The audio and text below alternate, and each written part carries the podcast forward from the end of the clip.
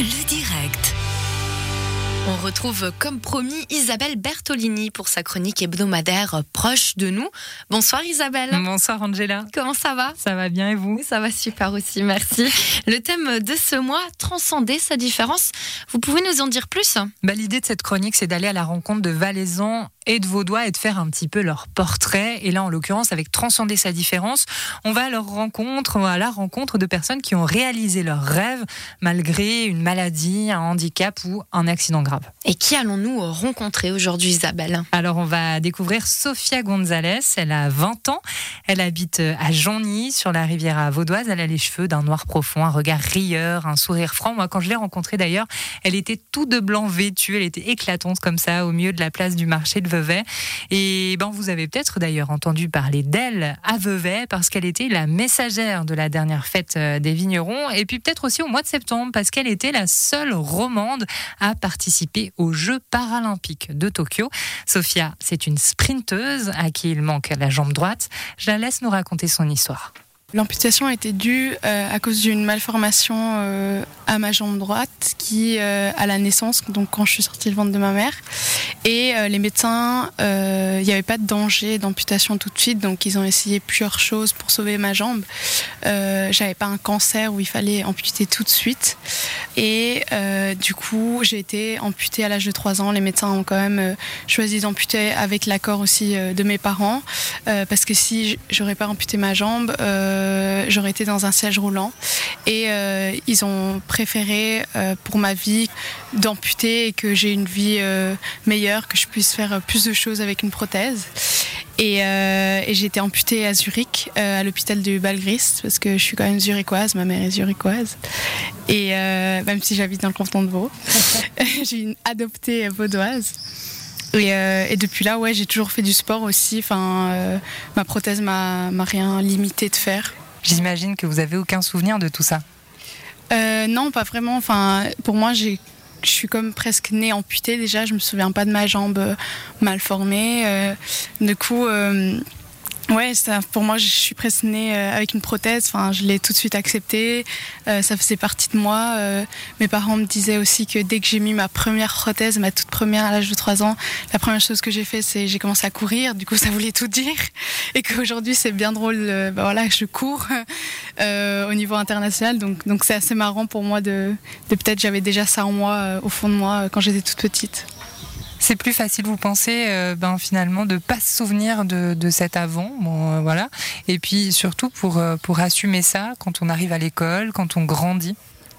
je pense oui et non. Enfin, moi, j'ai pas eu vraiment de voilà, de trauma ou de choc comme euh, certaines personnes qui ont une amputation euh, à cause d'un accident de voiture ou d'un accident de moto. Il y a souvent accident de moto ou un cancer ou une maladie.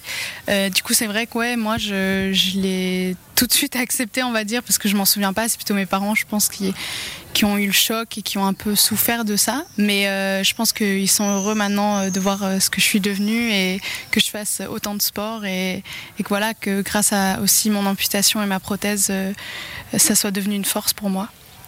C'est ça? Vous en avez fait une force. Exact. Ouais, je dis toujours que bah, ma prothèse c'est ma force, c'est ce qui me différencie et, et ouais, c'est ma force aujourd'hui. Mais quelle maturité, euh, Sofia euh, Gonzalez. On, sent cette maturité, on sent une, acceptation. Euh, comment est-ce qu'à votre avis, Isabelle, on peut accepter une telle différence en fait? Bah, elle me l'a dit, hein, elle me l'a confié, ça n'a pas toujours été simple pour elle de, de réussir à accepter cette différence, surtout face aux autres. Euh, elle n'a jamais été vraiment victime de harcèlement, d'après ce qu'elle m'a dit, mais elle n'a pas échappé euh, aux remarques blessantes de certains camarades de classe. Enfin, c'est vrai, on le sait, hein, les enfants sont rarement tendres à l'école. Ah, Et puis là est venu le déclic. Je pense que le déclic a été que quand j'ai commencé le sport, euh, donc l'athlétisme, j'ai toujours fait du sport. Euh, après, bah, j'ai fait de la danse, l'équitation, du tennis euh, et tout ça, du ski.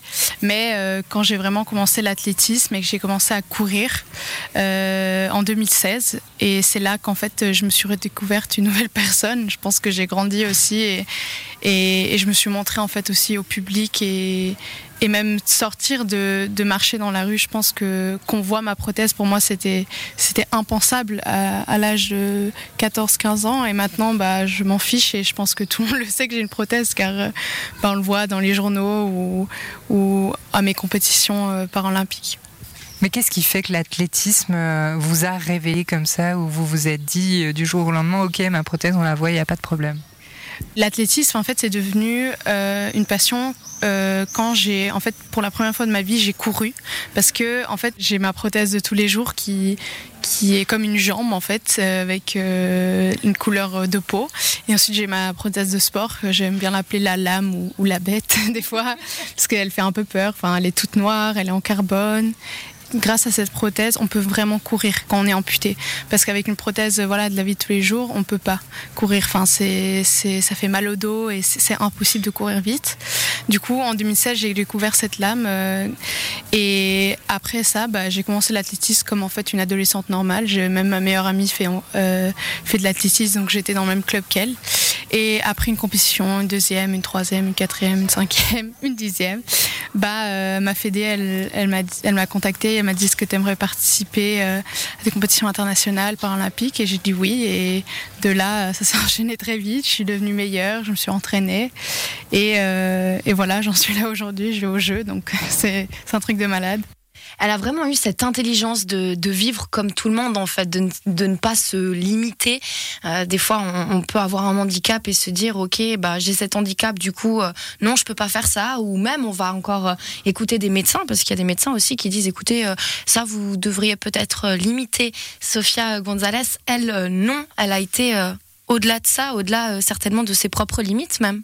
C'est ça, elle a, elle a atteint ses rêves et puis bah, elle le disait hein, finalement, comme elle ne se souvient pas de, l'amputation, de l'avant-amputation, bah, finalement il n'y a pas de limite parce qu'elle est, elle est entière, elle est à 100% elle-même. C'est ça, elle s'est toujours connue comme ça. Et puis on peut quand même euh, rappeler un petit peu Angela ses, ses résultats aux, aux, Jeux paralympiques. Elle s'est qualifiée quand même hein, pour la finale des deux épreuves qu'elle disputait, le 100 mètres et le saut en longueur. Elle a même terminé au 7e et 8e rang en battant ses records personnels. Une vraie guerrière. C'est ça. Et puis, en plus, ces JO, ces Jeux paralympiques, ils ont eu un petit air de déjà-vu pour Sofia González. J'ai toujours cru au destin. J'ai toujours cru que les choses n'arrivent pas par hasard.